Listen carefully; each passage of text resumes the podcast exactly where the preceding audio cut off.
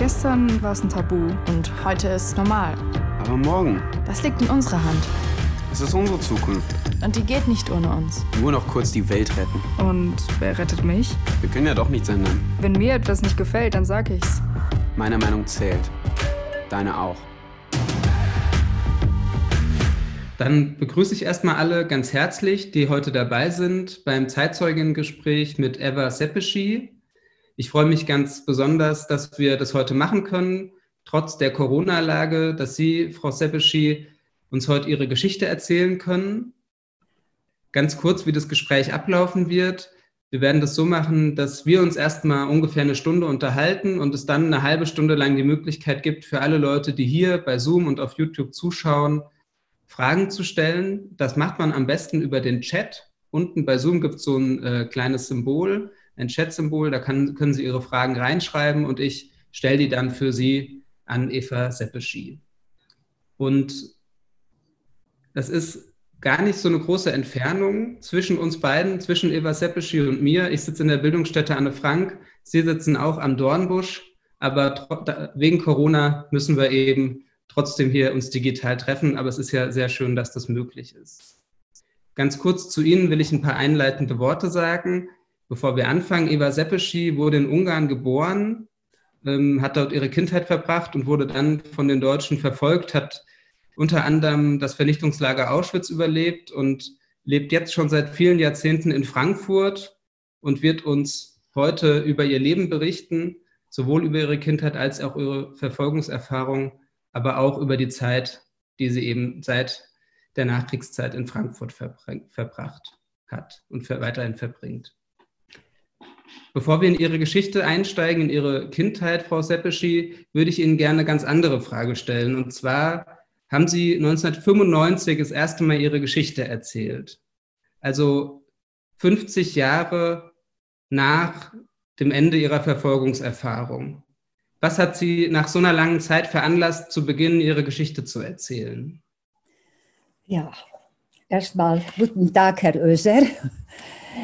Ja, was hat? Äh, 1994, Ende des Jahres, im Dezember, äh, habe ich einen Anruf bekommen von der Shoah Foundation, die sich Aufgabe, auf Aufgabe gemacht haben, in der ganzen Welt äh, Überlebende von Holocaust äh, Menschen zum Interviewen. Dieser Zeitpunkt, ich habe es abgelehnt. Ich wollte davon noch nicht hören, weil ich konnte gar nicht vorstellen, dass ich meine Geschichte erzähle. Wir haben darüber nie gesprochen, nicht mal mit der eigenen Familie und Kindern. Die wussten es, ich war in Auschwitz, aber es war kein Thema bei uns. Ich wollte darüber nicht sprechen. Und dadurch habe ich das abgelehnt. Aber trotzdem, 1995, Januar, habe ich eine Einladung bekommen von der Shoah Foundation für die 50-jährige Gedenktag äh, Befreiung von Auschwitz. Haben die mich eingeladen. Ich wollte davon auch in diesem Moment nicht hören, aber dann habe ich nachgedacht und am Ende habe ich mich entschlossen und mit meinen zwei Töchtern sind wir nach Auschwitz geflogen. Es war eine schmerzhafte Fahrt, es war sehr schwer. Und habe ich teilgenommen, habe ich, haben die mich interviewt. Ich hab teil, wir haben teilgenommen an den äh, äh, Feierlichkeiten. Und nach dem Abend sind wir im Hotel in einem Zimmer zusammen mit sehr vielen Jugendlichen aus Deutschland, von jeder Stadt, zusammengesessen. Von der Zentralwohlfahrtsstelle, der Leiter Benny Bloch, hat mich angesprochen an diesem Abend und hat gefragt, Frau Seppeschi, erzählen Sie mal etwas von Ihrer Kindheit. Ich war schockiert im Moment. Ich habe gesagt, ich habe doch nie was erzählt äh, von meiner Geschichte. Aber irgendwie, es war still und ich habe gesehen, die Gesichter, sie, sie wollten das hören. Ich habe angefangen Und es hat gesprudelt. Ich habe erzählt, erzählt, erzählt. Ich habe alles erzählt, erst einmal. Am Ende, meine Töchter haben mich im Arm genommen und haben gesagt, wir hören erst einmal deine Geschichte. Es war nicht so einfach, aber so hat es angefangen. Wir sind dann, waren wir noch in Baracken, in ungarische Baracke, wo mein Name ich gefunden habe, Diamant Eva, weil es dieser Name war sehr häufig. Es war ein anderer Diamant Eva, die dort ermordet umgekommen ist. Es war dann schwierig und mir ist schlecht geworden, aber es waren meine Töchter da und Journalisten und alles. Da sind wir nach Hause gekommen. Ja, das, an diesem Abend, also ich habe erzählt und diese ganze Reise war begleitet worden von Hessischer Rundfunk, Esther Shapira und Georg Hafner. Äh, als ich, als wir zurückgekommen sind, es ist mit mir etwas passiert. Ich habe angefangen, aufschreiben. Ich, ich habe mich äh, eingeschrieben in eine Schreibwerkstatt, mein Deutsch zu verbessern. Und ich habe mich mit meiner Geschichte, mit meiner Geschichte äh, gearbeitet daran. Äh, dann hat mich die Lehrerin, wo ich jede Woche hingegangen bin, einmal gefragt, äh, ich soll, ich soll aufschreiben eine Geschichte. Und erst wollte ich das auch nicht. Aber sie hat gesagt, sie hilft mir. Und ich habe aufgeschrieben meine Geschichte. Und so ist das dann äh, für, äh, 2011 mein Buch erschienen, Ein Mädchen allein auf der Flucht. Ich habe das Buch auch hier mitgebracht. Ich halte es mal kurz in die Kamera. Eva Seppeschi, Ein Mädchen allein auf der Flucht, wirklich ein sehr eindringlich geschriebenes Buch, was ich auch allen ans Herz legen möchte. Und da stehen auch noch ganz viele Sachen drin, die wir heute vielleicht nicht besprechen werden, die man dann aber noch nachlesen kann. Und wenn es für Sie okay ist, würde ich Ihnen jetzt gerne die erste Frage zu Ihrem Leben stellen. Und zwar wurden Sie am 29. September 1932 in Budapest geboren.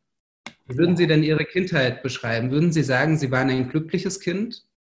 Doch, bis einer Zeit war ich ein sehr glückliches Kind. Bis mein sechster, äh, vielleicht mein siebter Lebensjahr, bis sechster Lebensjahr war ich ein glückliches Kind. Äh, mein Vater hat ein äh, Geschäft gehabt, wir haben besucht immer. Und zu Hause Oma, Opa haben wir den Freitagabende Rabatt gefeiert. Ganze, gefeiert mit der ganzen Familie. Und es war ein, eine, eine schöne, glückliche Kindheit. Mein Bruder ist geboren vier Jahre später, dann, also 1936. Und äh, wir haben zusammen gespielt und wir haben äh, also mit der ganzen Familie zusammen sehr, sehr glücklich gelebt. Sie Jedes Jahr waren wir in Slowakei im Sommerurlaub bei den Großeltern von, also von meiner Mutter, die, meine Oma und Opa und viele, viele Onkel und Tanten. Und äh, das war auch eine glückliche Zeit. Was haben Ihre Eltern denn beruflich gemacht? Wie muss ich mir die vorstellen? Äh, mein Vater hatte ein Herren, Herren äh, Krawatten, Hemden, Pullovern. Und äh, meine Mutter hat ihm geholfen. Äh, am Anfang hat äh, meine Oma gekocht, zusammen mit, mit Mama und so. Und später sind wir umgezogen, wo ich in der Schule gekommen bin. Aber dann haben wir noch auch immer besucht die Großeltern von Vaterseite. Ich hatte auch, als ich Ihr Buch gelesen habe, den Eindruck, dass Sie erstmal sehr behütet waren, auch sehr liebende Eltern hatten, die Sie auch sehr umsorgt und auch gefördert haben. Und dann im September 1938 wurden Sie eingeschult in Budapest. Hat da anfangs Ihre Konfession irgendeine Rolle gespielt? Nein, am Anfang überhaupt nicht. Am Anfang gar nicht. Und ich hatte wunderbare Freunde. Aber dann später, 39, 40, äh, wo ich dann in die äh, vierte Klasse gekommen bin, äh, dann, ein Tag auf die andere, haben meine Freunde mich beleidigt, ausgegrenzt. Wir hatten eine äh, Pumpe vor dem Haus, wo wir Kinder gespielt haben. Und äh, ein Tag auf die andere, mein Vater hat mich rausgeschickt, Zigarette holen und die Kinder drüben haben ein Stück blutige, ein Stück Fleisch, was geblutet hat, ausgewaschen. Und ich habe rübergeschaut und die haben gesagt, komm rüber, wir spritzen dich voll. Was guckst du so, so äh, blöd, so du, du äh, Judin, was, was guckst du so? Habe ich gedacht, das kann doch nicht wahr sein. Und dann haben die noch gesagt, bald wird von deinem Vater auch das Blut so fließen. Ich bin dann gerannt, habe ich die Zigarette geholt, bin ich zurückgegangen. Mein Vater hat mich im Arm genommen, weil er hat gesehen, dass ich weine, hat keine Frage gestellt. Ich habe ihm erzählt, was die Jungs gesagt haben meine Freunde, da hat gesagt, ja, deine beste Freunde, das tut sehr weh. Aber glaub mir, mein kleines Mädchen, die wissen nicht, was sie reden. Die haben keine Schuld. Die sind aufgehetzt worden gegen uns.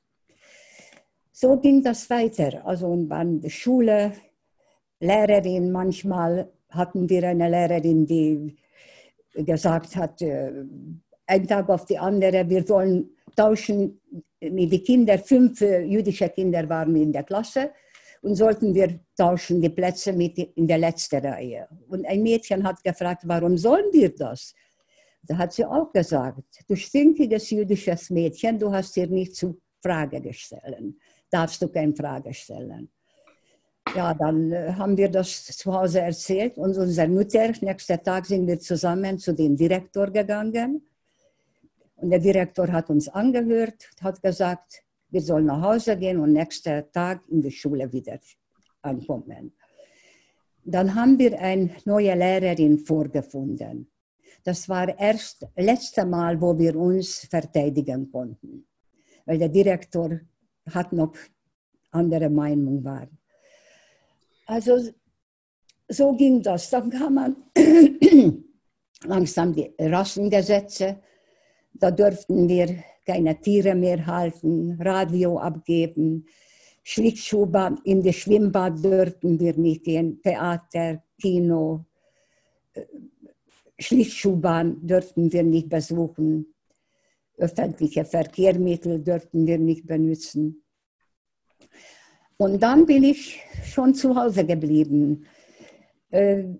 Wir konnten natürlich noch in Ungarn bis 1944 einigermaßen ging unser Leben. Als 1944, 19. März, äh, die Deutschen einmarschiert sind, dann hat das alles, alles anders geworden. Aber ich muss noch vorher sagen, dass mein Vater 1942 einberufen worden, nicht als Soldat, sondern als in Arbeitslager.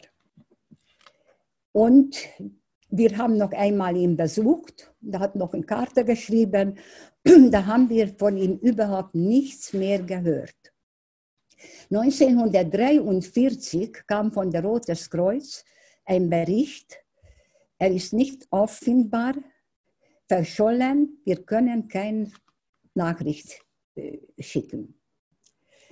Haben wir, habe ich letzte Mal, also ich habe meinen Vater mit zehn Jahren letzte Mal gesehen. Und ich habe immer gewartet, er wird zurückkommen. 1944 dann,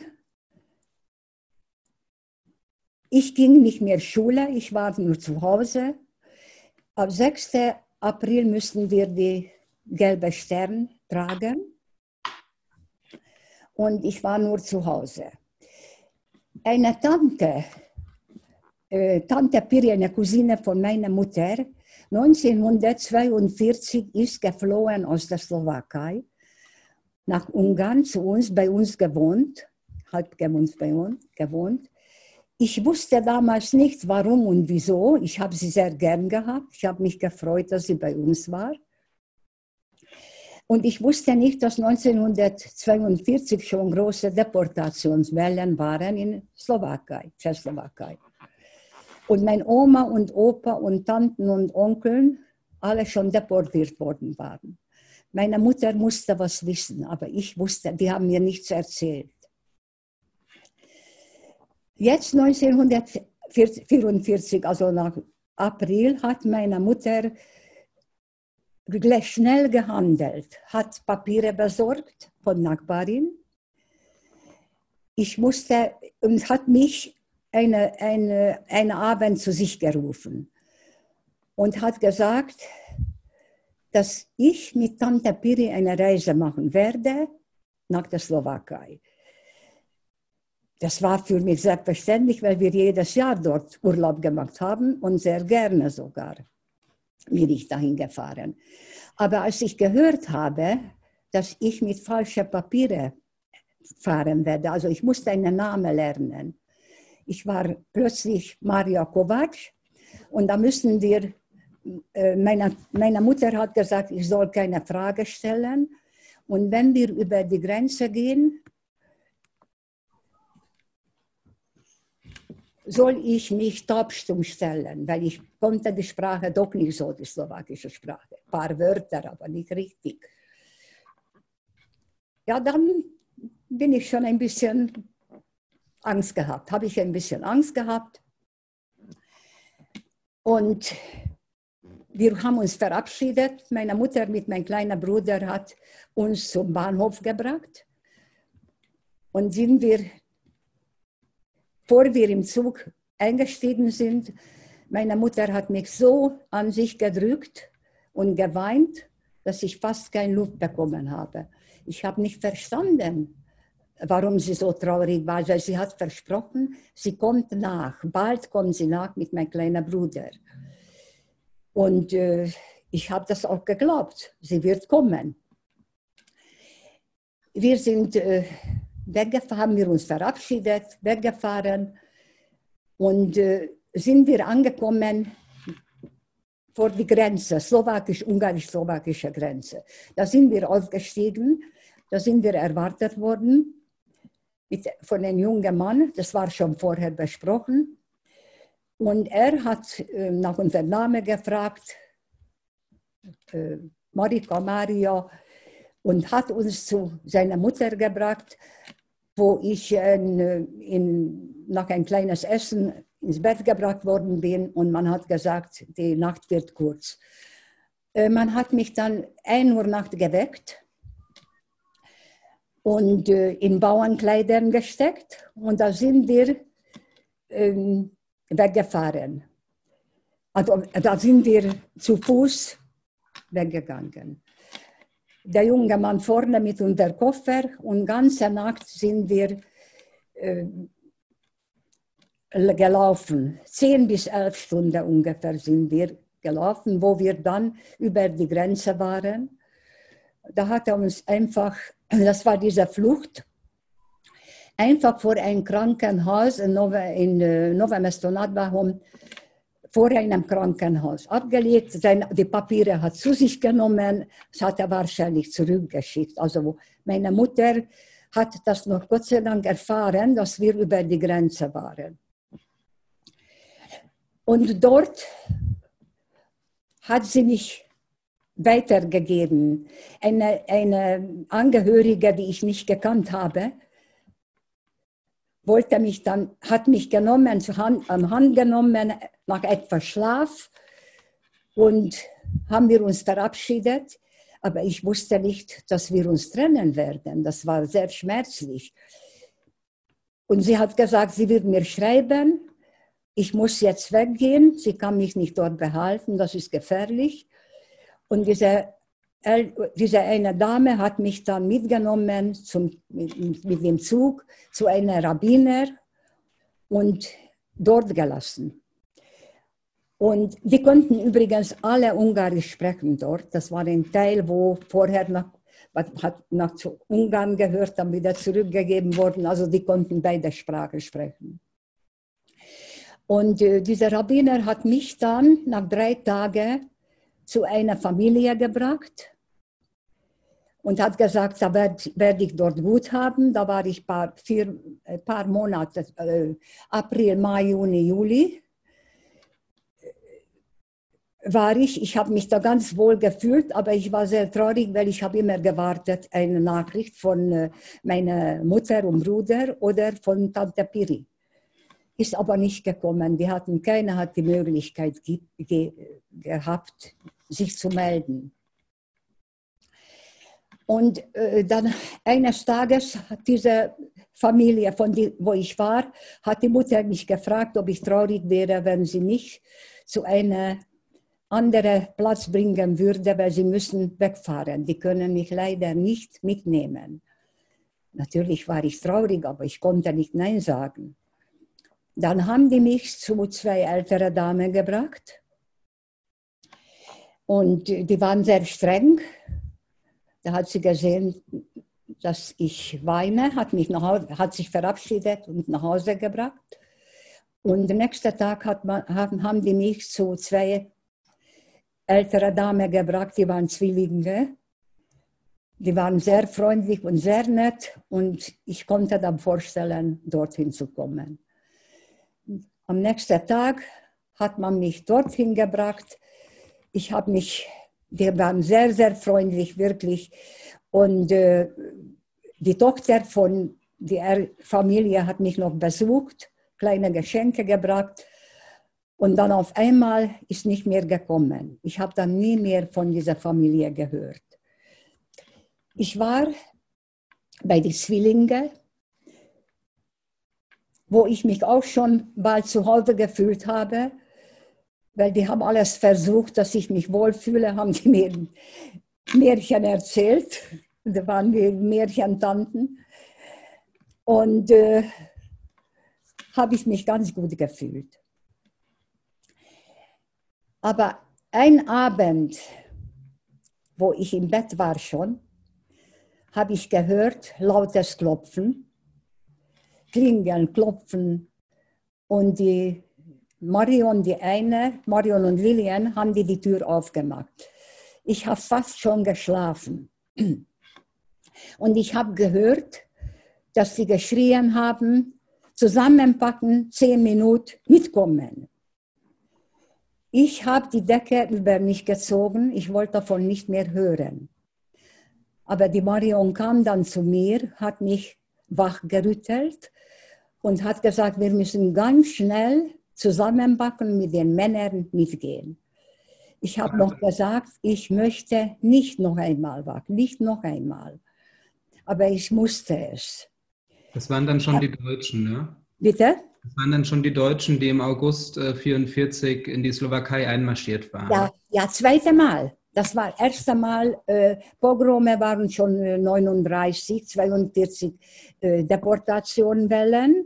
Mhm. Und dann war wieder Ruhe, sind geblieben ein paar jüdische Familien, die noch gebraucht worden sind, Ärzte oder äh, ich weiß nicht, was halt dort geblieben sind oder waren versteckt und auf jeden Fall waren da.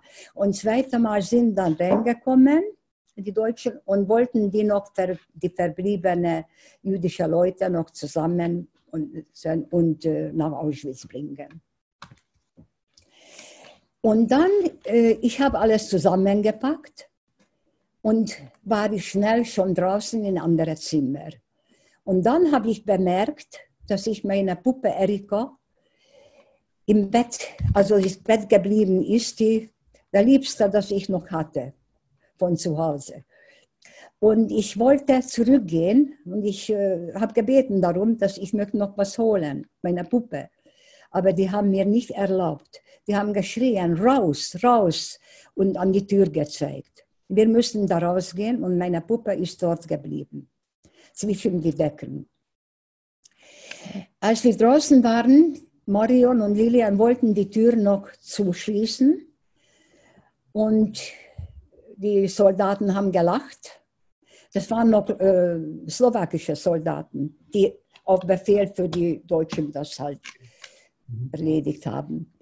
Und dann haben die äh, die Schlüssel von ihr entrichtet. Die musste zurückgeben, die Schlüssel, also abgeben.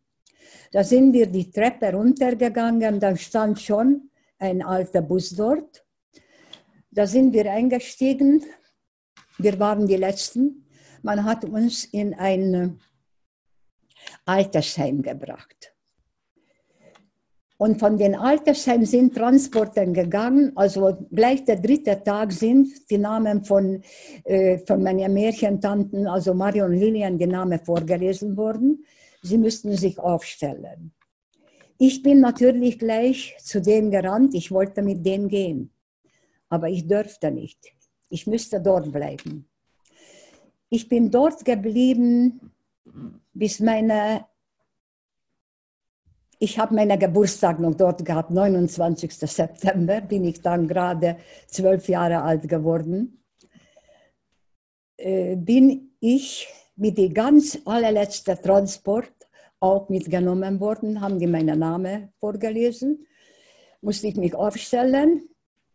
Und dann hat man uns nach Seret gebracht, das war ein Sammellager. Wenn ich noch eine, eine, eine, Sache würde ich Sie gerne noch fragen zu dem ja. Altersheim. Und zwar ähm, schreiben Sie in Ihrem Buch über eine Köchin Magda. Ja. Die Ihnen dabei gestanden ist und Sie ein bisschen unterstützt hat, weil das fand ich so beeindruckend an Ihrem Buch. Es gab immer wieder Menschen, die Sie so in kleinen Dingen, die Ihnen ein bisschen geholfen haben. Und das Magda ist eine davon. Vielleicht können Sie noch mal ein bisschen von der erzählen, was die genau gemacht ja. hat. Also die Magda, genau an meinem Geburtstag hat mir doppelte Portion gegeben, da war ich noch da und hat mich aufmerksam gemacht, ich soll da niemand erzählen, dass ich Geburtstag habe, obwohl, wenn die nachgucken, geguckt haben, haben sowieso gesehen, aber es soll kein Thema sein, dann wird man noch mehr schikaniert.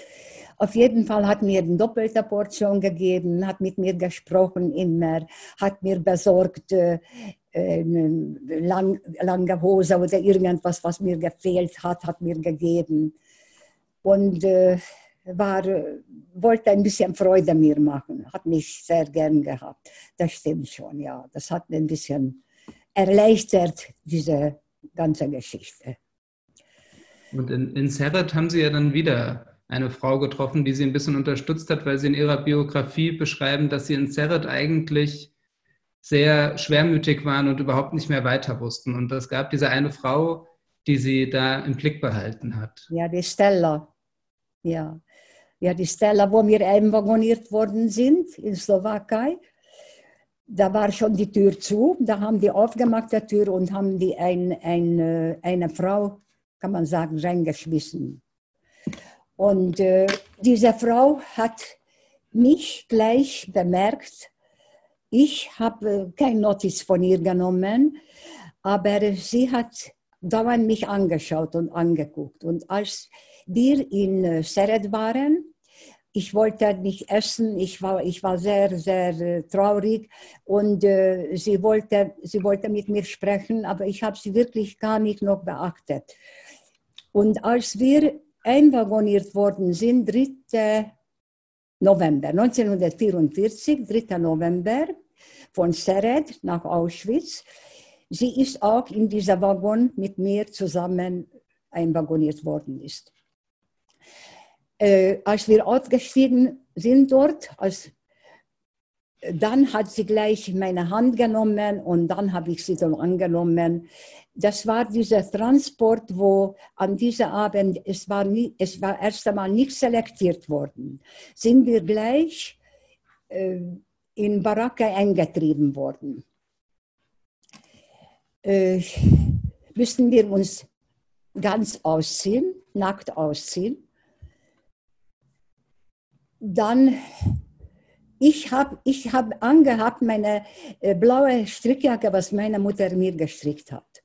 Und ich wollte das nicht ausziehen. Ich habe da gestanden. Dann die Aufseherin hat mich angeschrien.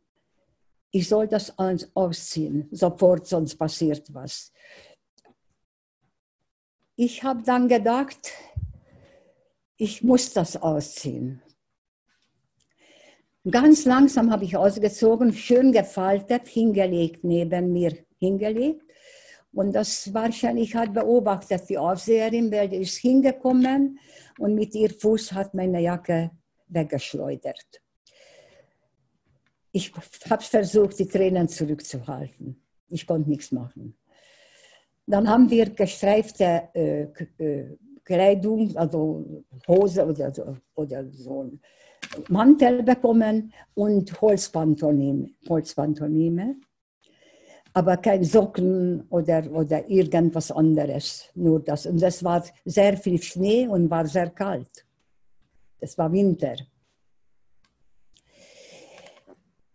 Nächster Tag dann kamen äh, die Registrierungen. Aber erstmal, ja, nach dem Strickjacke, nach wir ausgezogen waren und waren wir, haben wir diese gestreifte Sachen bekommen, dann hat man unsere Haare abgeschnitten. Meine Zöpfe haben die abgeschnitten, einfach hingeschmissen zu die anderen Haare und ich bin dann äh, rasiert, also die Haare alle abgeschnitten worden, glatt rasiert worden. Da doppelt bei dieser Kälte doppelt kalt war dann nachher. Dann kam die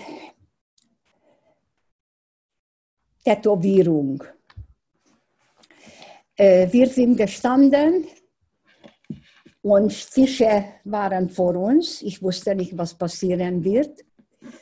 Dann kam eine Aufseherin zu mir, hat sich runtergebückt zu mir und hat mir gesagt, du bist 16 und versuche dich ja nicht jünger zu stellen.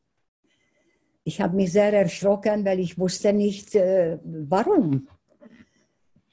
Und dann bin ich weitergeschoben worden, bin ich. Die Aufseherin war weg. So schnell, wie sie gekommen ist, ist sie auch verschwunden. Und stand ich an dem Tisch und man hat nach, nach meinem Namen gefragt. Da habe ich gesagt, Diamant Eva. Dann nach meiner, da hat man äh, meinen Namen gefragt, ja genau. Wie alt bist du? Habe ich gar nicht gesagt. Ich, ich wusste, was ich sagen soll. Da hat sie mich natürlich angeschrien. Wie alt bist du?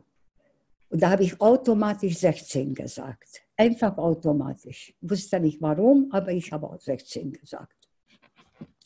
Sie hat mich weitergeschickt zu ihrer Kollegin und äh, sie hat mir dann äh, eintätowiert in meine linke Hand. Äh, 26, A 26.877.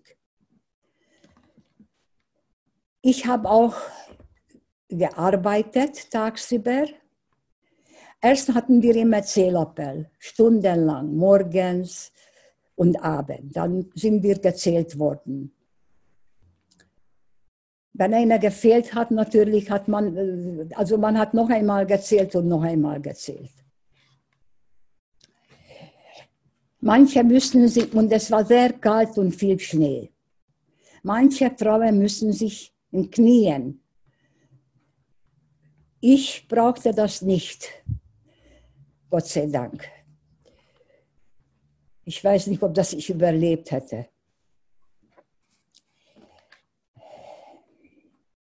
Dann habe ich tagsüber, manche haben andere Arbeit, schwere Arbeit gemacht.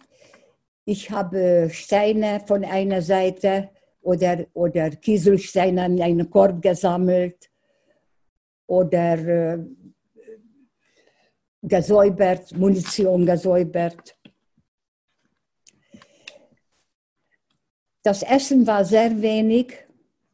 Wir haben bekommen äh, einen Kaffee früh oder Tee oder was kein Kaffee war, ein äh, schwarze Wasser und den Brotration für den ganzen Tag. Diese Stella in der, ich habe in der mittleren Bridge gelegen und die Stella war neben mir. Sie hat versucht, immer, wenn es möglich war, bei mir zu bleiben. Und äh, sie hat versucht, auch von ihr Brot noch mir geben. Also sie hat alles versucht, das mir etwas besser das Leben zu machen. Aber es war der Grund, dass sie hat ihr, ihre Tochter verloren.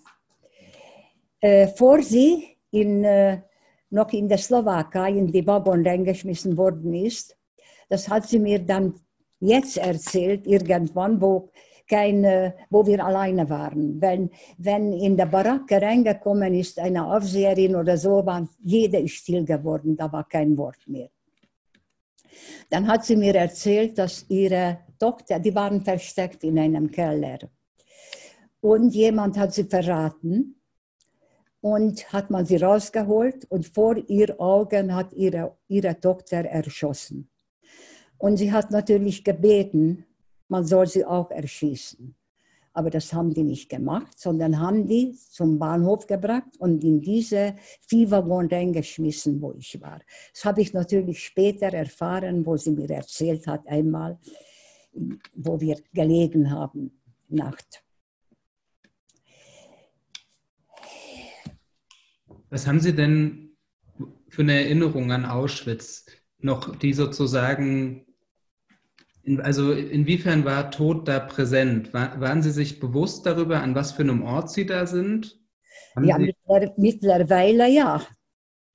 Ja. Es, äh, ich habe auch gesehen, also es war dieser Zaun, elektrisch, elektrisierter Zaun, dass jemand äh, hin, äh, hingegangen ist und sofort tot war. Und, und was war dann präsent? Natürlich hat man gewusst und man hat immer Angst gehabt, was wird passieren, was wir ob wir die nächsten Tage noch erleben. Kälte, Hunger und wie die eben die Aufseherinnen die Laune hatten. Das ist, hat man nie gewusst, wie das überhaupt wird. Diese Stella, die sie begleitet hat, bis wann hat die sie begleitet? War die bis zum Schluss mit Ihnen in Auschwitz oder ist die vor Ihnen gestorben oder woanders hingekommen? Meinen Sie Stella?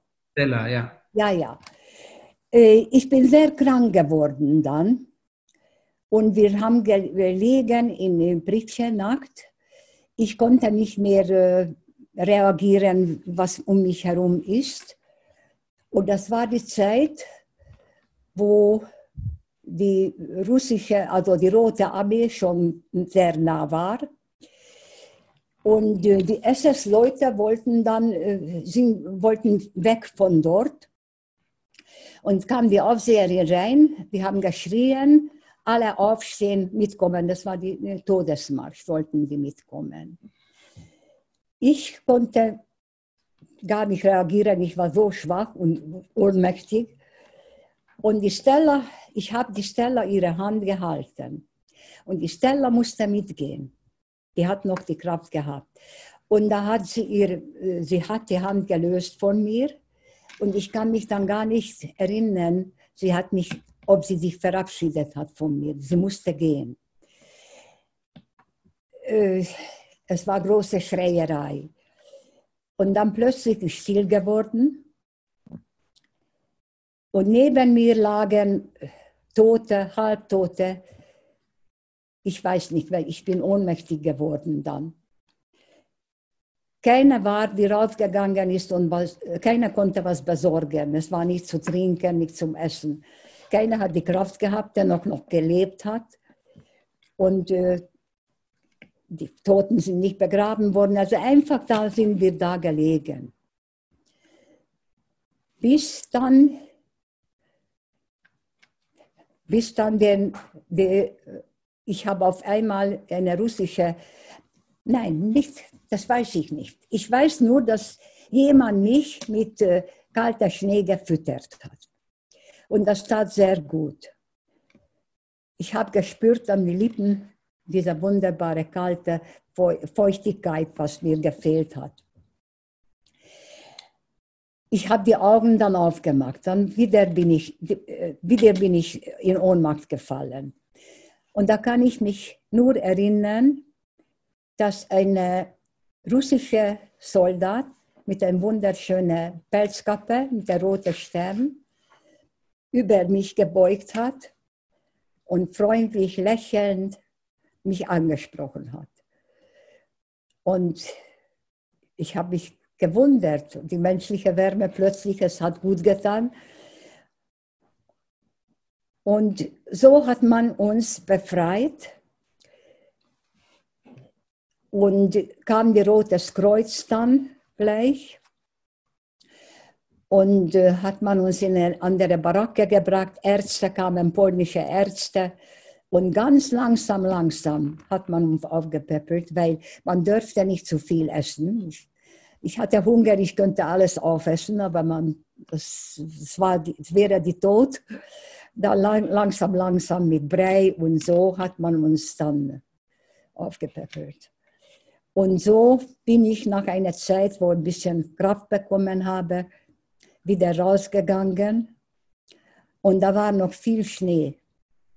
Die Luft und der Schnee hat mir gut getan, aber vor ein paar Wochen vorher hätte mich das äh, bald den, den Tod äh, bedeutet. Aber da hat man uns weitergebracht nach Katowice, Tschernowitz. Da haben wir schon mit richtigen äh, äh, Zügen, nicht mit Viehwaggon, dann haben wir Essen bekommen, durften wir dort von den Lager rausgehen, wieder reingehen. Und ich habe die Hoffnung gehabt, ich werde, ich muss nach Hause, das hat mich überhaupt im Leben gehalten. Die Hoffnung, ich muss meine Familie, ich muss zurück nach Ungarn, ich muss meine Mutter und meinen Bruder sehen und meinen Vater. Ich wusste es nicht, dass 43 schon äh, kam, ja, dieser Brief verschollen. Das hat man mir nicht erzählt, das habe ich später erfahren.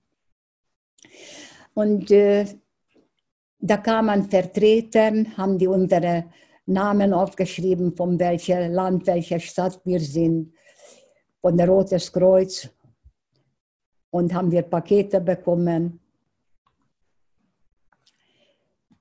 Ich habe ein rotes Kleid bekommen, kann ich mich erinnern. Das Paket, das war ein bisschen weit, da hat man mit einem Spagat irgendwie zusammengebunden. Und äh, 1945, 18. September, hat man mich nach Hause gebracht, mit der Hoffnung bei mir, dass meine Mutter wird mich abholen. Und äh, hat man uns in ein äh, einen Raum gebracht in Budapest und dann kam mein Onkel, hat mich abgeholt. Ein Bruder von meinem Vater, der in Budapest überlebt hat, mit dieser Wallenberg, schwedische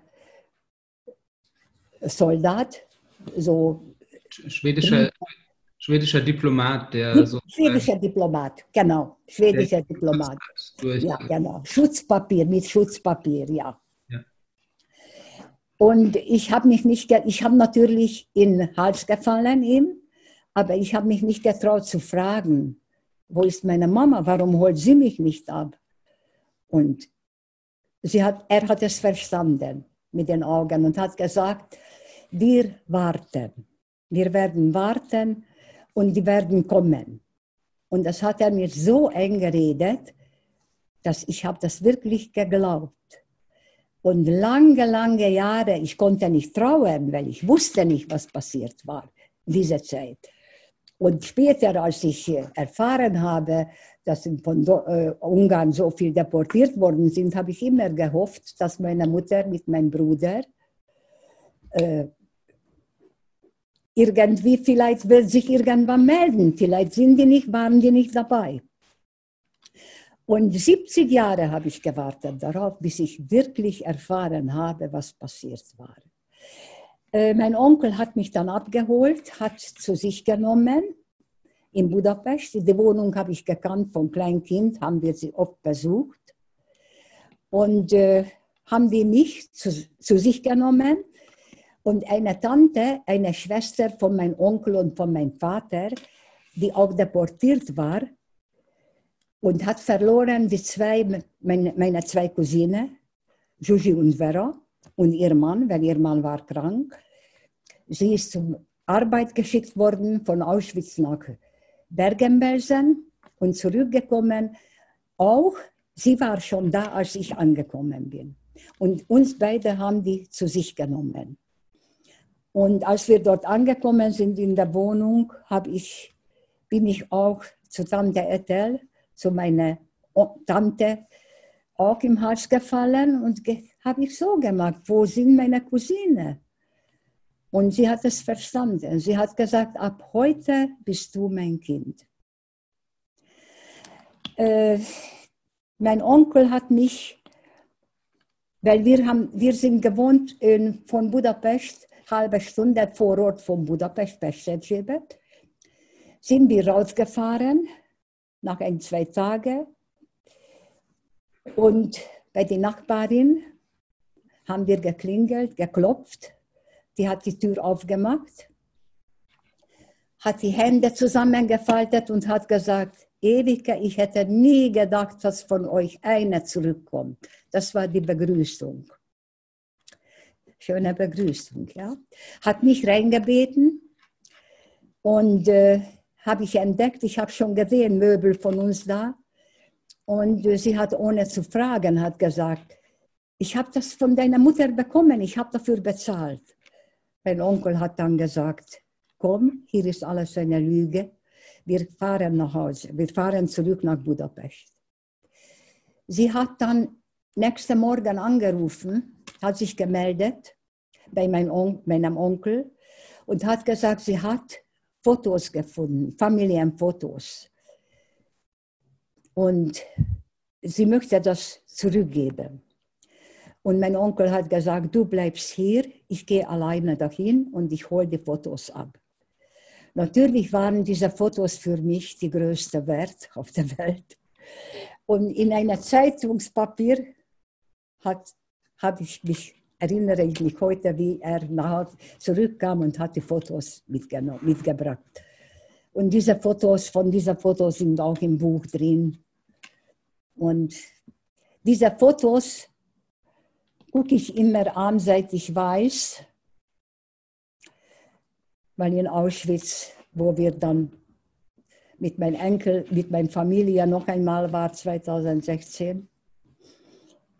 Und äh, mein Enkelin hat dann entdeckt, ach ja, das ist auch ein Foto, da zeige ich, wo noch meine Mama, mein kleiner Bruder, das bin ich, mein Vater können und die zwei Onkel. Können Sie es ein bisschen höher halten? Danke, genau. Und die zwei Onkel, die auch ermordet worden sind in Slowakei, die sind, waren in Slowakei, sind von mhm. Slowakei abgeholt worden, sind 42. Und Sie haben gerade erzählt, äh, wie Sie erfahren haben, was mit Ihrem Bruder und Ihrer Mutter passiert ist. Ja, ähm, 1900, nee, 200, 2000. 2015 war mein Enkelin mit einer Gruppe in Auschwitz, Marsch of the Living, mit einer Jugendgruppe und kam zurück und hat gesagt, ich möchte so gerne mit meiner Familie, mit meinem Bruder, Mutter, Vater und Oma, also mit mir. Ne, ein Jahr später, 2016, noch einmal nach Auschwitz fahren und diese Gedenkfeier, die March of the Living mitmachen. Und da habe ich gesagt, äh, äh, Selina, ich möchte nicht mehr noch einmal nach Auschwitz. Und da hat sie natürlich so lange gebeten, bis ich Ja gesagt habe. Und wir waren äh, 2016, 5. Mai, 4., 5. Mai, 6. Jahr, äh, haben wir mitgemacht, diese Gedenkfeier. Und äh, wir sind zusammen in eine Baracke reingegangen, wo die Namen vervollständigt sind, jetzt schon, aus Ungarn schon, durch Israel Yad Vashem, alle Namen Buchstaben sortiert. Und ich habe mich auf eine Bank hingesetzt und mein Enkelin, mein Enkelin einmal Sie hat natürlich sofort geguckt, sie hat den Namen gewusst von meiner Mama. Und einmal sagt sie, Oma, ich habe gefunden deine Mutter. Und was habe ich gesagt? Das glaube ich nicht. Ich wollte nicht glauben, ich wollte es irgendwie nicht wissen. Und da sagt sie, wann ist sie geboren? Sage ich, 1908. Ja, dann ist sie das, sagt sie. Dann ist sie, ich sehe endlich auf, schön, komm, ich sehe, das ist sie. Und da bin ich aufgestanden und da habe ich gesehen, Diamant Karolné, geborene Löwy Valeria und die Adresse von uns, wo wir gewohnt haben, die Straße. Und ich allein bin ich gegangen, fünf Reihe höher und habe ich gefunden von meinem Bruder, die Name Diamant Thomas George, geboren in Budapest. Das war natürlich schlimm, ganz, ganz schlimm. Ich, äh, ich, ich war gar nicht bei mir und meine Tochter, Tochter ist zu mir gekommen und hat gesagt, vielleicht gut so, vielleicht kannst du dich jetzt verabschieden, kannst du trauern. Und haben wir Kerze angezündet, ein Gebet gesagt. Und irgendwie habe ich meinen Frieden gefunden. Und äh, seitdem habe ich die Fotos dann bei mir zu Hause an den Anrichter getan, sind da. Und wenn ich reingehe, ich gucke das an und ich äh, spreche sogar mit meiner Mutter und meinem Bruder, meinem Vater.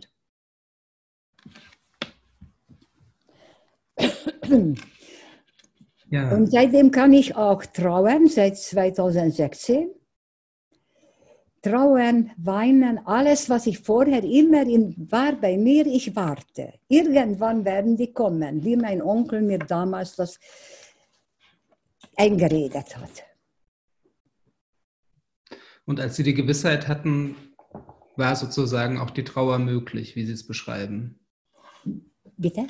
Als Sie die Gewissheit hatten, war sozusagen es dann für Sie möglich zu trauern? Ja, ja. Dann konnte ich, dann konnte ich, und da war, das war präsent. Jeden Tag ist seitdem ist mir das so präsent. Und ich denke jeden Tag daran. Und äh, damals, ich, ich wollte darüber nicht sprechen, ich habe alles verdrängt. Aber irgendwann kommt es hoch. Es, es, es geht nicht so. Damals habe ich gedacht, ich will ein neues Leben aufbauen. Und ich habe verdrängt, ich will darüber nicht mehr sprechen. Aber das hat sich gezeigt, dass es so nicht geht. Später. Ja, ich nutze das einfach mal als Punkt, um mich bei Ihnen zu bedanken dafür, dass Sie uns jetzt heute Ihre Geschichte erzählt haben, dass Sie darüber gesprochen haben. Ähm, ich muss sagen, mich hat das tief bewegt und ich möchte mich schon mal bei Ihnen bedanken dafür. Und bevor wir jetzt äh, das Ganze öffnen, das Gespräch für Fragen der Zuhörenden, würde ich Sie gerne noch fragen, wie Sie eigentlich nach Frankfurt gekommen sind. Also wie Sie, warum Sie dann ähm, ins Land der Täter gegangen sind und auch was für Gefühle Sie damit verbunden haben. Ja, das war so, dass ich habe geheiratet. Wir haben ein kleines Kind bekommen. Ich hab wir haben beide gearbeitet und mein Mann ein, hat äh, gearbeitet in der Lore, äh, no, Lederfabrik, Rohlederfabrik. Und ist, eines Tages ist einberufen worden im Ministerium. Man wollte ihn nach Ausland schicken, äh, nach Frankfurt äh, schicken, weil es musste abgewickelt sein. Deutschland hat von Ungarn Salami, Rohleder, sogar Besen, aber Paprika, also solche Sachen gekauft. Und da war hier eine ungarische Handelsvertretung und ähm, man wollte ihn hierher schicken. Und äh, man hat ihn geschickt, die deutsche Sprache zu lernen. Meine äh, Tochter war dann ganz klein, zwei Jahre alt. Judith, ich habe ein kleines Mädchen bekommen, so wie ich vorgestellt habe, mit hellblauen Augen und dunklen Haare. So ist sie auf die Welt gekommen. Und äh, also mein Mann hat dann drei Monate lang hat man ihm statt Arbeit äh, Sprache lernen, also Deutsch lernen zu können. Ähm, man hat ihm äh, ein bestimmtes Geld für Präsentation, dass er sich anziehen kann, weil es war eine sehr schwere Zeit in Ungarn damals. Beide haben wir gearbeitet und es war ein Problem, einen Apfel zu essen, weil das Kind braucht das Apfel. Meine Schwiegermutter hat das Geld gut eingeteilt, natürlich. Und äh, mein Mann hat mir nicht erzählt, wollte nicht erzählen. Er wusste, wir haben nie gesprochen darüber. Aber er wusste, ich will darüber nicht sprechen. Und hat mir nicht getraut zu erzählen, er wird nach Ausland geschickt, nach Frankfurt. Und dann hat mir einmal doch erzählt, äh, er wird nach Ausland geschickt. Und da habe ich gefragt, wohin? Er wollte nicht sagen. habe ich gesagt, wohin? Brüssel oder, oder, oder äh, New York oder was ich so gekannt habe vom Filmen und so, oder Paris. Und äh, einmal natürlich musste er sagen und er hat gesagt, nach Frankfurt. Ich habe gesagt, wo ist Frankfurt? Was ist Frankfurt? Und als ich erfahren habe, natürlich habe ich gesagt, nein, ich will da nicht hingehen. Ich, ich mag das nicht. Und äh, ihm natürlich haben wir, das ist nur für zwei Jahre, und wir haben ihn zum Zug gebracht. Er ist 1904 und 50, 54, Anfang Januar hat, haben wir ihn zum Zug gebracht. Er ist hierher gekommen, nach Frankfurt. Hier ist er, er erwartet worden. Dann hat mir Pakete geschickt, hat uns geschrieben Briefe und hat mich gebeten, bitte, bitte komm. Ich bin hier so alleine, das ist nur für zwei Jahre. Ich konnte kein Wort Deutsch, Deutsch sprechen. Und äh, tja, wie das so ist, nur zwei Jahre und ich bin alleine. Ich habe dann äh, nachgegeben und ich habe gesagt, okay, ich komme mit meiner kleinen Tochter, sie war zwei Jahre alt. Das ist zwei Jahre. Natürlich war, wir, wir sind erwartet worden, er hat eine kleine Dienstwohnung gehabt. Meine Tochter haben wir im Kindergarten gegeben. Sie hat sehr schnell Deutsch gesprochen. Das ging bei ihr, wie bei ein kleines Kind geht. Und äh, natürlich für mich war es sehr schwer, wenn ich rausgegangen bin und ich habe gesehen, die Seite kommt ein, ein äh, Mann mit hohen Stiefeln und mit einem großen Hund, bin ich sofort an die andere Seite gegangen. Es war für mich noch alles so präsent und, und schwierig und, und äh, ich konnte kein Wort sprechen, Deutsch sprechen. Und da haben wir gedacht, gut, zwei Jahre. Dann ist die Zeit vergangen. Wir sind auf Urlaub nach Ungarn gefahren. Und äh, ja, sollten wir noch zurückkommen. Wie war das? Ja, Moment. Äh, und dann, ja, ich weiß, Urlaub gefahren und dann kam die ungarische Revolution. Wir sind angekommen 1956, 25. 24. Oktober und die Revolution ist ausgebrochen, 25. oder 26. Äh, Oktober. Ja, Oktober, stimmt, 56. Da haben wir alles mitgemacht bis Ende Dezember, die ganze Revolution. Schießerei, Blutfließen, alles Mögliche. Mein Mann musste die Pässe abgeben sofort. Es war damals so, konnten wir nicht behalten. Und 31. Dezember hat er wieder die Pässe bekommen und wir sollten noch zurückkommen. Er sollte seine Arbeit hier beenden für ein paar Monate und dann endgültig zurückgehen nach Ungarn. Und wir sind hier angekommen und hier war vier, vier Familie, zwei Single. Und die sind schon Asylrecht gebeten, die wollten nicht zurückgehen. Und wir sind hier angekommen hier und mein Mann hat sich dann so entschieden, das ist Schicksal. Äh, wenn ich jetzt alleine zurückgehe mit meiner Frau, mit meinem kleines Kind und die anderen sind nicht zurückgekommen, dann werden die mich verantwortlich machen dafür, dass die anderen hier geblieben sind. Und so hat er sich entschieden, dass wir hier geblieben sind. Also das war halt Schicksal, kann man sagen, so ist gekommen.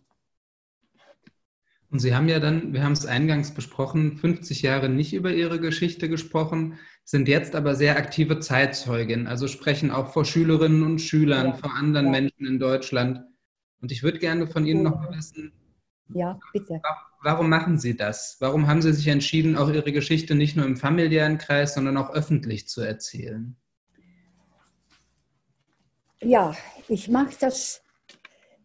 Ich wollte darüber nie sprechen, das stimmt. Aber jetzt, mittlerweile habe ich das, ich als, als eine Botschaft, als, als Pflicht, weil äh, meine Familie und viele, viele äh, unschuldige Menschen ermordet worden sind, unschuldige jüdische Menschen, eigene Familie auch, die stumm gemacht worden sind und können nicht mehr sprechen. Und deswegen fühle ich als Pflicht, dass ich das weitergebe, dass die nächste Generation, dass es weiß, was damals passiert war und dass es nie vergessen wird. An der Stelle bedanke ich mich nochmal bei Ihnen, dass Sie uns die Geschichte erzählt haben und würde jetzt das öffnen für Fragen der Zuhörenden, wie eingangs beschrieben, über die Kommentarfunktion. So können Sie Eva Seppeschi fragen und ich würde die Fragen dann vorlesen und Sie könnten sie dann beantworten, sodass alle sie hören. Und ähm, solange bis die erste Frage kommt, kann ich Ihnen schon mal berichten, dass ich auf YouTube, also der anderen Plattform, wo das Gespräch auch gezeigt wird, dass sich da schon Menschen bedanken auch dafür, dass sie ihre Geschichte erzählt haben.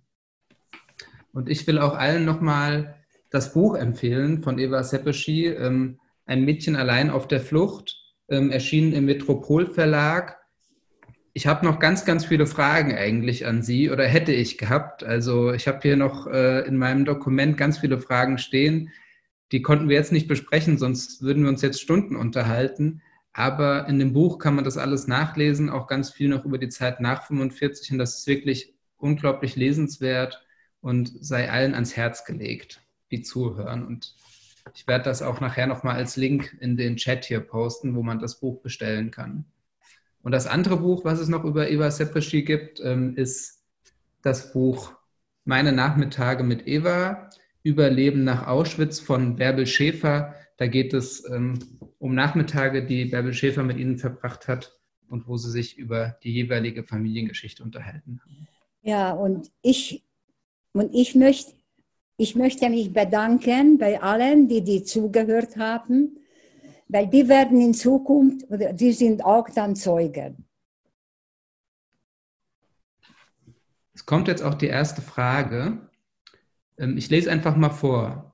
Es wird sich bedankt. Vielen, vielen Dank für die Offenheit von Frau Scheppeschi. Ich wüsste gerne, ob Sie später oder auch heute noch über einzelne Täter nachdenken und was Sie rückblickend zu diesen Personen sagen, wie Sie zu denen stehen. Also denken Sie manchmal noch an einzelne Täter die Ihnen begegnet sind in der Verfolgungserfahrung und wie denken Sie heute über diese Menschen?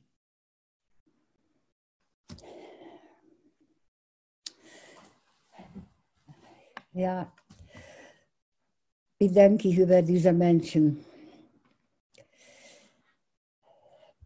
Es ist sehr schwer. Ich weiß, dass ich konnte nie hassen, niemals.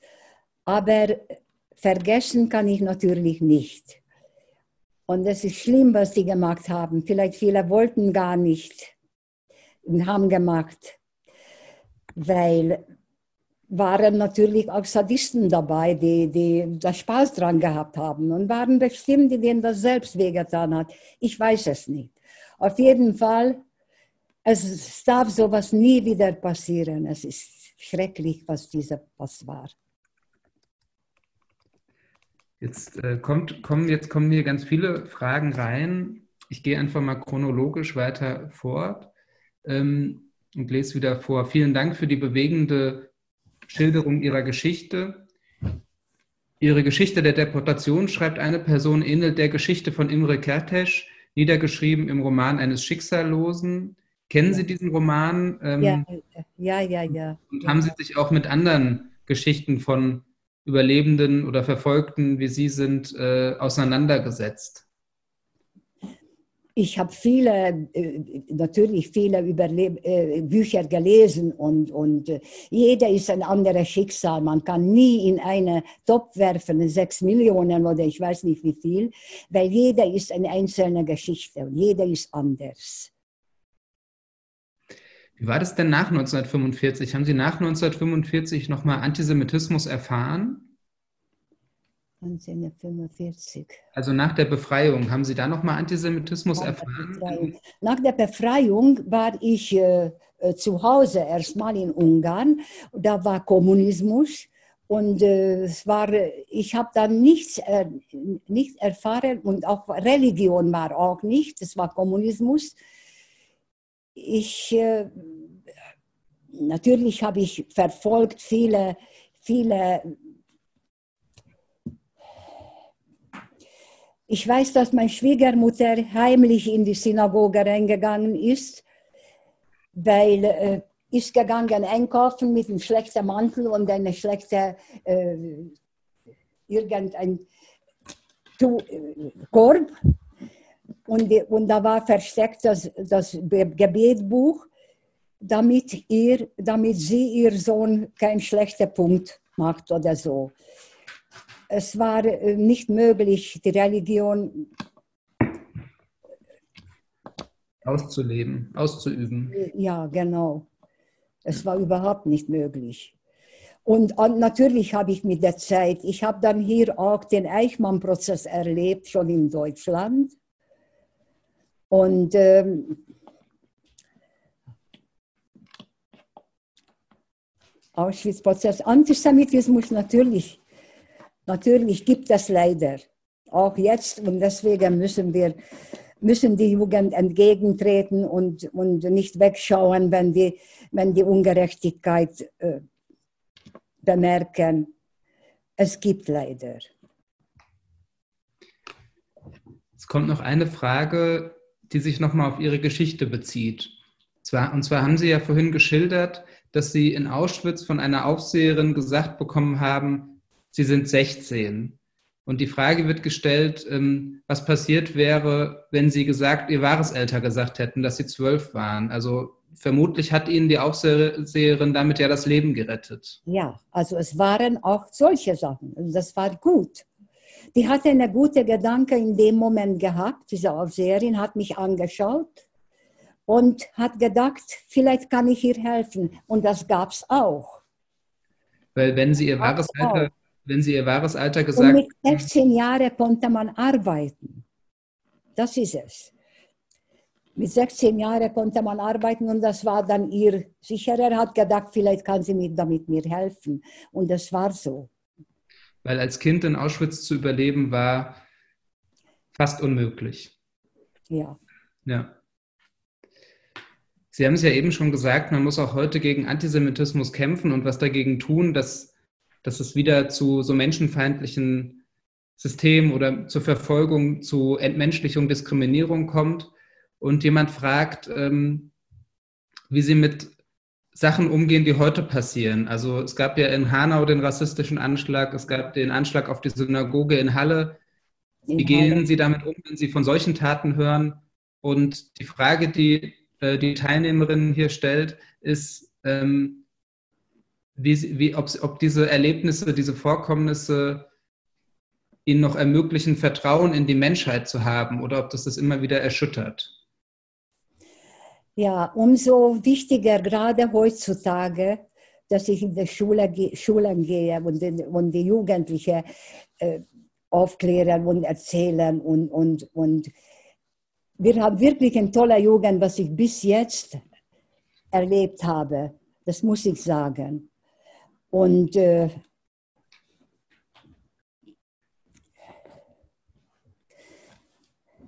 natürlich bin ich sehr erschüttert darüber, wenn solche Sachen passieren und wenn man hört. Und deswegen muss, ist so wichtig, dass man überall darüber spricht und, und nachdenkt und nicht alles glaubt, was erzählt wird, sondern selber nachforscht und nachdenkt. Erstmal. Und nicht alles, was man einem erzählt, ah, so ist das. Das müssen die Menschen lernen. Das passt gut zu der nächsten Frage. Und zwar ähm, fragt jemand, wie Sie die derzeitige politische Stimmung wahrnehmen und was Sie von den nachfolgenden Generationen, von den jungen Generationen erwarten, wie sie damit umgehen sollen, was sie machen sollen. Ja, die können äh, Zeugen der Zeitzeugen sein. Und es gibt auch wirklich sehr viele wunderbare junge Menschen, die das auch machen und tun. Ich kenne einige und die können sehr viel dafür, dafür tun. Gerade in diese und nicht über Witze lachen und Mobbing und, und, und Minder, die Minderheiten. Also das ist ein wichtiger, gegenüber Minderheiten, das ist ein wichtiger Punkt.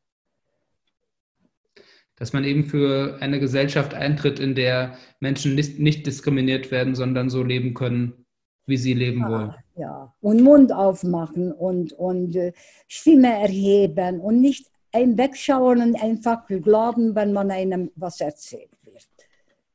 Aber nachdenken erstmal. Es kommt noch ganz viel Dank hier über den Chat. Ähm, ich werde das auch so machen. Das kommt ja jetzt alles schriftlich und ich schicke Ihnen dann per Mail oder auch an Ihre Tochter, an Sie beide, schicke ich die ganzen Danke nochmal. Also, dass Sie auch äh, lesen können, wie die Menschen sich hier bedanken. Und es kommt noch, ähm, eine Frau schickt auch einen Dank von ihrem zwölfjährigen Kind. Vielen Dank für Ihre Erzählung und hat auch noch eine Frage und zwar, welche Religion haben Ihre Kinder und spielt Religion für Sie heute noch eine Rolle? Welche, die Frage ist, welche Religion Ihre Kinder haben und ob Religion für Sie heute eine Rolle spielt noch meine, meine Kinder, ähm, ich habe vier Enkelkinder und drei Urenkelkinder, äh, sind äh, jüdisch, jüdische Religion. Meine Tochter äh, hat geheiratet, ein nicht, jüdischer Mann, aber Kinder sind jüdisch erzogen und die haben beide, beide Seiten die wunderbare Freunde, ob das jetzt jüdisch ist oder nicht jüdisch ist. Das sehe ich, dass es geht. Weil die Religion spielt keine Rolle. Und sind Sie nach Nicht eine große Rolle. Und sind Sie wenn ein man, wenn man Mensch ist. Sind Sie ein religiöser Mensch? Nein, religiös bin ich nicht. Nur die, nur die großen Religionen, große Feiertage, selbstverständlich feiern, aber nicht überreligiös. Noch eine Frage kommt, ähm, fühlen Sie sich heute wohl in Frankfurt? Sind Sie hier angekommen oder würden Sie lieber woanders leben? Ich bin angekommen. Ich bin angekommen hier. Ich bin so lange hier und ich habe wirklich gute Nachbarn und gute Freunde und, und äh, egal welche Religion.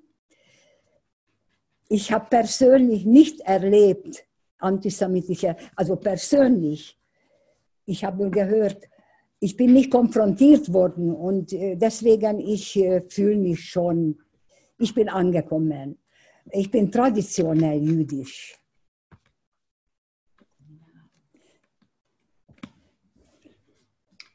Es gibt die jüdische Gemeinde hier und äh, gibt Seminare wo wir immer zusammen sind und zusammenkommen. Es gibt noch eine Frage und zwar ähm, wird noch gefragt, wie Schüler und Schülerinnen auf ihre Berichte reagieren. Und äh, die Frage ist, ob es vielleicht besondere Erlebnisse gibt, die Sie mit Schülerinnen und Schülern hatten, die Sie erzählen können. Also ob es ja, gab es mal was, wo Schüler besonders mal, Ja, ein, ein Stecknadel kann man fallen lassen so konzentriert, konzentriert sind sie oft, sehr, sehr oft, fast immer. Dass die Lehrer wundern sich manchmal, wirklich wahr. Und die, die, manche identifizieren sich mit, mit, mir, wenn die jünger sind. Und äh, können, die, sagen, die schreiben mir Briefe und ich schreibe die, ich hoffe, dass viele Jugendliche werden die Möglichkeit haben, ihre Geschichte zu hören. Ich hoffe es. Und wir, wir werden die Zeugen ihrer, die Zeitzeugen sein dadurch. Und wirklich wunderbare Briefe bekomme ich. Manchmal künstlerische äh, Gemälde und die Geschichte nach meinem Buch machen die und die schicken die mir und wirklich keine schlechte Erfahrung, muss ich sagen, nur gute. Gott sei Dank, dass sowas auch so ist, dass es halt nie wieder passieren soll. Ist es auch etwas, was Hoffnung macht, wenn dann junge Menschen, Schülerinnen und Schüler so positiv reagieren? Ja. Ja. Wir haben hier auch einen Treffpunkt in Frankfurt, wo wir zusammenkommen immer jede Woche und treffen wir uns. Und äh, es ist sehr wichtig für die Shoah-Überlebenden. Wo, wo die Shoah-Überlebenden untereinander zu, äh, zusammen. Untereinander, ja. ja. ja, ja. Und dann sprechen Sie über Ihre Erlebnisse und tauschen sich aus, oder? Nicht immer, ja, manchmal schon, ja, aber man trifft sich und man von den Enkelkindern und Urenkelkinder oder eigene Kinder. Also es ist, man kommt zusammen. Jeder hat, jeder hat äh, viel verloren und äh, jeder hat irgendein Wund. Wunde, Wunde. Und da wird auf, eigentlich wird das aufgerissen, wenn man dauernd darüber spricht. Das ist auch nicht so, ja. So. Es gibt noch eine Frage und die würde ich über, als Überleitung nutzen, um dann zum Ende zu kommen. Und zwar ähm, fragt eine Person, ob sie denn wieder Lesungen machen werden, wenn die Corona-Pandemie vorbei ist. Ja, natürlich, werde ich machen. Und gibt es da eine Möglichkeit, äh, Sie anzufragen? Macht man das am besten über den Verlag? Äh, oft wird die, Verlag äh, gefragt nach meiner Adresse oder meiner Person irgendwie, wie, wie können die mich kontaktieren? Das war oft jetzt vor der äh, Corona-Pandemie. Und äh, ich hatte vier oder fünf äh, Termine schon, da müssten wir absagen. Ja. Aber das gibt doch Hoffnung. In Städte Anna Frank war ich auch oft und da kamen äh, Klassen mit Lehrerinnen, mit ja. Lehrern. Ich war da sehr oft. Ich schicke jetzt auch noch mal in den Chat den Link zum Buch, damit äh, die Leute, die jetzt zuhören, das Buch kaufen können und dann noch mal nachlesen können zu ihrer Geschichte. Und dann hoffe ich sehr, dass wenn die Corona-Krise vorbei ist, dass sie dann ganz, ganz viele Lesungen machen können. Und äh, ich kann wirklich allen Menschen nur empfehlen, äh, ja, sie einzuladen, sie sprechen zu hören. Ich fand das heute wirklich sehr beeindruckend, sehr bewegend. Das war auch das erste Mal, dass ich sie auch sprechen gehört habe. Und es hatte auch nochmal äh, eine ganz andere Wirkung, als das Buch zu lesen. Jetzt kommen hier auch nochmal ganz viele äh, gute Wünsche in den Chat und nochmal großes Dankeschön von vielen Menschen.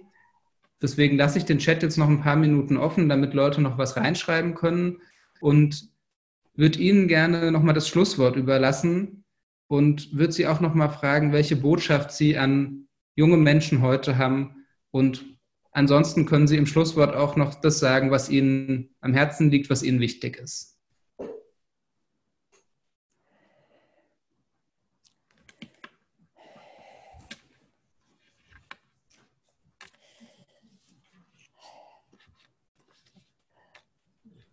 Also diese die jungen Menschen, die ich kennengelernt habe durch meine Lesungen, sind wunderbare Menschen werden sein. Und ich glaube, da kann nur Friede sein und, und, und, und soll man, sollen, die, sollen die gesund bleiben. Das ist sehr wichtig. Erstmal gesund bleiben. Und dann werden wir nach der Corona-Epidemie Danke an alle, die hier gehören und dadurch durchzeugen werden. Ja, das kann ich. Ich denke, das ist eine Botschaft, die man jetzt mitnehmen kann von dem Gespräch, dass Sie auffordern, weiter zu erinnern, Geschichten Und weiterzutragen, erinnern, ja. Nicht aufhören. nicht vergessen. Nicht Und ich- vergessen, ja. Nicht vergessen. Und ich würde sagen, in diesem Sinne können wir mit dieser Aufforderung schließen. Vielen, vielen Dank, dass Sie sich die Zeit genommen haben. Ich kann mir vorstellen, dass es auch Kraft kostet, diese Geschichte immer wieder zu erzählen. Deswegen auch danke, dass Sie das gemacht haben, obwohl das Kraft kostet. Und, Und nicht wegschauen, wenn, wenn die was bemerken. Ja. Bitteschön, gerne. so, dann speichere ich jetzt noch einmal hier den Chat, damit ich Ihnen den Chat zeigen, äh, dann gleich ähm, zuschicken kann. Das mache ich dann vielleicht einfach heute Abend, wenn ich den dann noch ein bisschen sortiert habe.